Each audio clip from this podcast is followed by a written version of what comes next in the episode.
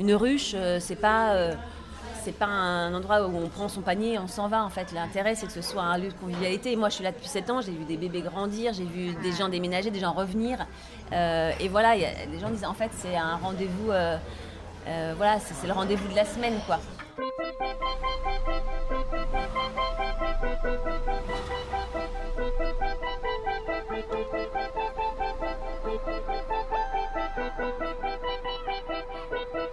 Dans, ta, ville, Pierre Bonera, Yoko Trigalo.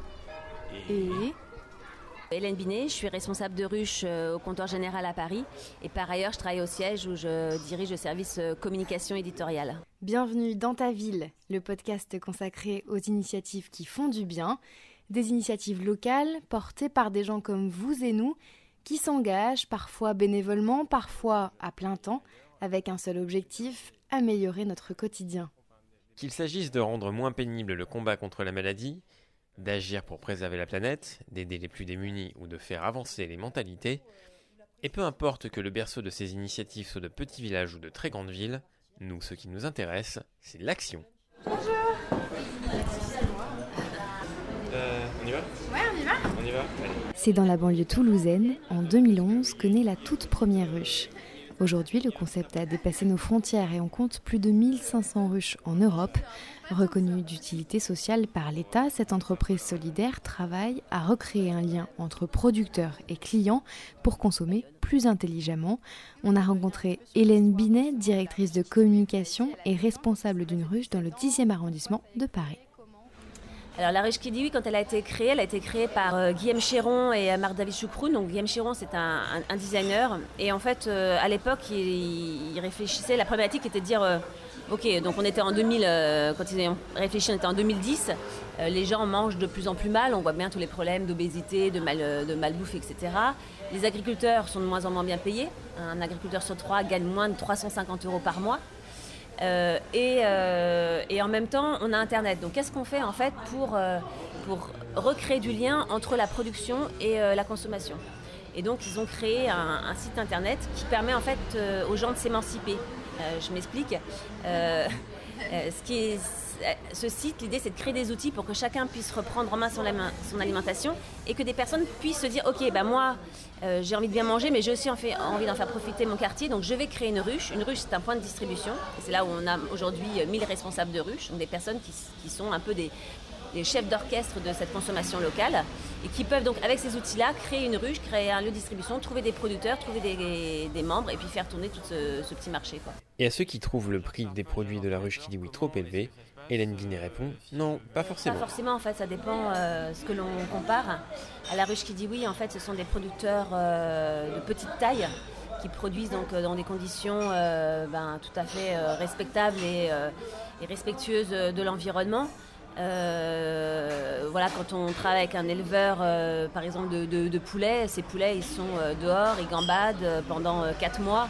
Alors que quand on achète un poulet en supermarché qui a été élevé en batterie, on n'a pas du tout la même chose. Enfin, on a un poulet qui n'a jamais vu le jour, qui a été mal nourri, qui a été parfois maltraité. Enfin, voilà, donc c'est effectivement, oui, le poulet de supermarché bas de gamme euh, n'aura pas le même prix que le poulet fermier vendu à la ruche, mais en fait, on ne se nourrit pas de la même chose. Voilà. Et après, voilà, nous, ce qu'on encourage aussi à la ruche, c'est à consommer euh, différemment.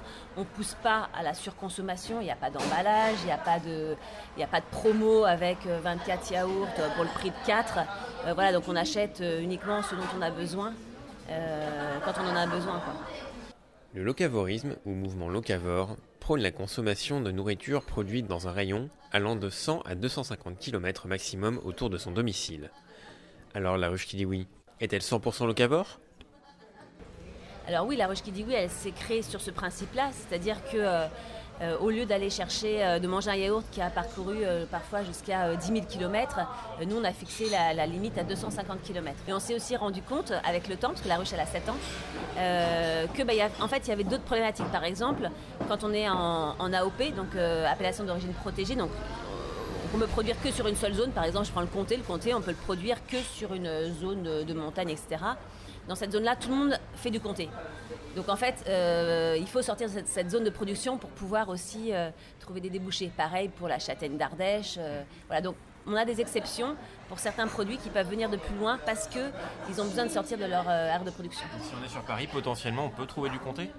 Alors, on peut trouver du comté, mais pas tout le temps. On va le trouver, c'est ce qu'on appelle les produits invités. Donc, de temps en temps, on a des invités qui viennent euh, d'un peu plus loin, et euh, dont le comté, quoi. Ou le jambon de Bayonne, voilà. Estelle a découvert la ruche qui dit oui il y a six ans déjà. Je suis devenue cliente à la ruche un peu par hasard. Je trouvais ça ridicule d'acheter un pot de miel bio qui venait d'Argentine ou de Roumanie, alors que près de chez nous, on produit des très bons miels. Donc j'ai décidé de me tourner vers euh, le marché locavore. Ce que j'aime à la ruche, c'est avant tout la qualité des produits. Je sais ce que je mange, je connais les conditions de production, je connais la valeur de ces produits. Et en plus, je suis sûre que le producteur est rémunéré au juste prix pour ce que je vais avoir dans mon assiette. Alors concrètement, qu'est-ce que c'est la ruche qui dit oui? Et comment avoir accès à ces marchés d'un nouveau genre? Vous allez sur le site de la oui.fr. Euh, si vous êtes sur euh, iPhone, il y a une appli. Si vous êtes sur Android, il y a aussi une application. Et puis là, vous allez regarder, la première chose que vous avez faite, c'est que vous allez rentrer votre code postal. Et on va vous dire, ah ben voilà, vous habitez Rouen, très bien. Euh, et ben à côté de Rouen, vous avez telle, telle, telle et telle ruche. Celle-ci est ouverte le jeudi euh, de 18h à 20h, celle-là va être le mardi soir, celle-là le samedi. Donc vous choisissez une ruche d'appartenance. après, vous pouvez être volage et euh, butiner de ruche en ruche. Et, puis là, vous allez avoir toute une série de produits qui va, qui va vous être proposée et vous allez faire votre marché. Et puis vous irez deux jours après chercher votre commande dans un point défini. Donc ça peut être dans un café, ça peut être dans une école, dans une librairie, dans une église, dans un gymnase. En fait, on, est on a la chance à la ruche oui parce qu'on est accueillis dans plein de lieux euh, très différents. Et ce qui donne aussi une couleur euh, différente à chaque ruche. Et euh, voilà, et donc après on vient faire son marché dans un endroit qui n'est pas conçu au départ pour être un lieu de marché. L'autre jour, j'étais dans, les, dans les Pyrénées et puis je rencontre une femme, elle me dit Ah, mais c'est marrant, la ruche qui dit oui, c'est incroyable. J'étais dans un monastère euh, il, y a, il, y a, deux jours et puis euh, voilà, il y a. Euh, y a des sœurs qui ont, qui ont monté une ruche. Elles étaient sept sœurs dans ce, voilà, dans cette une abbaye, je crois plutôt. et voilà, elles ont monté une ruche et donc elles ont recréé l'activité dans leur, dans leur lieu. Voilà, ça c'est assez insolite. Encore aujourd'hui, 27% des seniors n'utilisent pas Internet, et pourtant. On a euh, des seniors, nous, qui viennent euh, parce qu'ils font passer les commandes par leurs enfants et euh, ils, recopient tout en fait. Euh, ils viennent comme voilà, ils viennent avec une petite liste de courses, mais qui, alors qu'on a tout enfin les trois quarts des gens viennent, enfin les 90% viennent avec leur smartphone, et eux en fait c'est comme avant, ils ont copié leur commande sur un petit bout de papier, euh, celui qu'on accrochait sur le frigidaire autrefois quoi. L'ouverture d'une nouvelle ruche demande beaucoup de travail et une très grande organisation. Donc il y a la première phase qui est une phase de trouver les producteurs, les convaincre de venir à la ruche, leur expliquer pourquoi ça va être intéressant pour eux, etc. après il y a de trouver un lieu voilà, donc moi j'ai eu la chance d'avoir euh, le lieu incroyable de comptoir général. Et puis après, eh ben, il y a euh, trouver euh, tous les membres et surtout animer en fait cet espace-là parce que une ruche, c'est pas pas un endroit où on prend son panier et on s'en va en fait. L'intérêt c'est que ce soit un lieu de convivialité. Moi je suis là depuis 7 ans, j'ai vu des bébés grandir, j'ai vu des gens déménager, des gens revenir. et voilà, y a, des gens disent en fait c'est un rendez-vous, voilà, c'est le rendez-vous de la semaine quoi. Alors moi je l'anime euh, en ligne euh, et puis je l'anime euh, hors ligne quoi. Enfin du coup en créant des animations, en emmenant les gens sur le terrain aussi pour rencontrer les agriculteurs. fut un temps on organisait des grandes marmuches, c'est des grands repas du dimanche soir anti-déprime où tout le monde venait cuisiner et on mangeait ensemble. Voilà, ça se réinvente un peu avec le temps en fait. Et puis ça va dépendre aussi des énergies, des personnes qui vont être là à ce moment-là, qui vont avoir envie de faire telle chose. voilà, mais moi ça fait 7 ans que j'y vais euh, tous les samedis matins. Et 7 ans que je rentre, je dis ah c'était génial quoi. Voilà, parce que c'est quelque chose qui, euh, nous regonfle, qui nous donne, euh, qui donne du sens à ce qu'on fait. Et puis voilà, voir les, les, personnes qui arrivent en disant ah, mais c'était vraiment ce petit marron, mais c'était incroyable, Thomas, mais comment t'as fait? Et le producteur qui est là hyper content parce que son produit est valorisé. Euh, voilà, ça fait du bien. Et puis on les a vus se développer, ces producteurs aussi, euh, passer de 2 hectares à 6 hectares en bio, à se convertir grâce à la ruche. Si un jour, allez, je me lance dans la production de, je sais pas moi, marmelade d'orange, euh, comment est-ce que je peux devenir producteur pour la ruche qui dit oui? Alors, en fait, les producteurs de la ruche qui dit oui, ils doivent remplir un certain nombre de, d'obligations légales doivent être inscrits à la MESA ou à la Chambre des métiers, voilà, pour avoir une vraie existence. Euh, c'est-à-dire que si vous, là, vous lancez dans la confiture d'orange euh, dans votre garage, ça va pas marcher. Voilà. Il faut quand même que vous ayez une existence euh, professionnelle. Ouais, ouais. vous ratez quelque chose. Hein. ça. voilà, on, s'invitera. et puis ensuite, on, voilà, on s'inscrit. Et puis après, on propose ces produits donc, à des ruches qui sont libres ou non de les accepter. Généralement, donc, les, les responsables de ruches vont sur le terrain rencontrer ce producteur une personne qui va rencontrer un producteur, elle va remplir un petit formulaire qui va être accessible à tous les autres responsables de ruche. Donc on mutualise la connaissance. Et puis après c'est parti. Et après c'est, euh, je dirais, c'est aux membres de dire, en fait, par leur achat si ça leur plaît ou pas quoi. Le producteur il fixe son prix euh, sur son prix, il touche euh, plus de 80% de prix de vente et il fixe aussi le minimum de commandes. Voilà, ce qu'on voulait, c'était que c'est pour ça que je dis que c'était un, outil d'émancipation parce que ça permet euh, d'être libre de, voilà, de, fixer ses règles du jeu. Grâce à la ruche, j'ai changé mes habitudes de consommation, non seulement alimentaire, euh, mais aussi euh, dans toute ma vie quotidienne, que ce soit euh, les cosmétiques, les produits ménagers. je fais attention à mes emballages, je composte mes épluchures, donc c'est vraiment une démarche globale.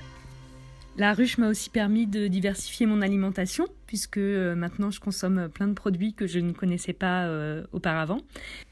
Et surtout, grâce à la ruche qui dit oui, j'ai rencontré des gens vraiment qui partagent cette passion du mieux consommer au travers de ce qui se retrouve dans notre assiette. Des produits locaux, de saison, avec une rémunération plus juste des agriculteurs, la ruche qui dit oui agit pour préserver la planète. Et pourtant, Pierre a voulu titiller Hélène Binet sur un point. C'est pas très écologique les smartphones, pourtant. Est-ce que, est que la, ruche qui dit oui, elle est, elle est écologique euh, intégralement de bout en bout? Non, enfin, ça serait, ça serait vraiment présomptueux de le dire. On aimerait bien, mais euh, évidemment, on a nos incohérences. Et puis, euh, oui, on a des gros serveurs pour faire tourner nos, euh, notre site. Donc, voilà, ça, on sait que c'est très énergivore. En revanche, le type de production que l'on euh, favorise, qui est une production euh, locale euh, de saison, c'est-à-dire qu'on n'est pas sous des serres chauffées, on n'a pas de transport, tous ces camions qu'on voit venir d'Espagne pour apporter des fraises au mois de février, c'est pas ça qu'on a à La Ruche qui dit oui. Donc oui, on, on, a, quand même un impact sur l'environnement qui est positif. Après, voilà, on a des smartphones, après voilà, on ne fait pas tout bien. On fait pas tout bien. Euh, par exemple, il y a un truc euh, sur lequel on aimerait vraiment être meilleur, euh, et c'est les, emballages, quoi. On a certes que des emballages papier, mais comme il faut préparer les commandes une à une, ben, on n'a pas on n'a pas encore trouvé de solution à part mettre les tomates dans un sachet en papier.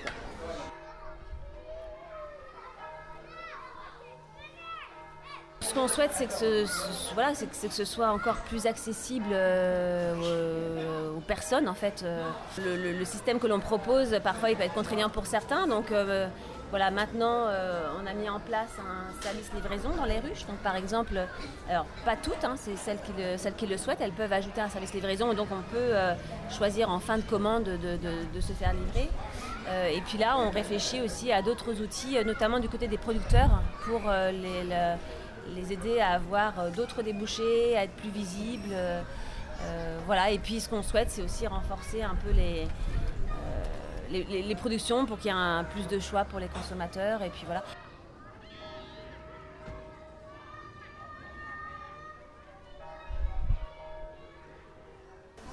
Une dernière question, peut-être ce qui me vient quand, vous en parlez, vous dites c'est une question d'éducation. Est-ce que la ruche a des projets dans des écoles, peut-être de transmission euh, sur l'alimentation, des ateliers, euh, ce genre de choses Alors nous, on a un fort volet euh, pédagogique en fait parce qu'on a un média depuis le début. voilà, qui, était au début un blog et puis maintenant qui est un magazine en ligne où on a 250 000 visites par mois. dans lequel on donne beaucoup d'astuces, beaucoup de repères de consommation. On parle aussi beaucoup des producteurs de manière très positive. Enfin, c'est un peu redorer aussi l'image du monde agricole. Donc, on a ce volet pédagogique-là qui, pour l'instant, s'adresse essentiellement aux adultes. Euh, les enfants, on les touche vraiment par les distributions en fait, parce qu'ils viennent, euh, ils viennent avec leurs parents et. Euh, c'est la sortie du week-end, c'est ça? Ouais, c'est la sortie du week-end, mais c'est vrai que voilà, et moi j'ai trois enfants. le soir, quand on mange, on sait qu'on mange les yaourts de Cathy, les œufs de Nicolas, les tomates de Thomas. Enfin voilà, et donc en fait les choses n'ont pas du tout le même, le même goût, la même saveur.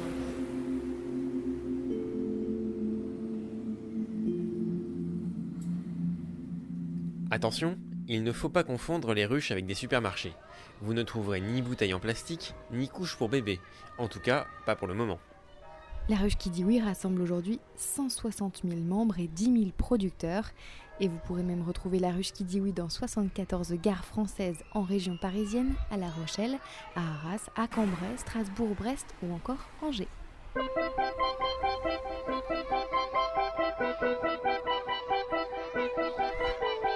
Thank you.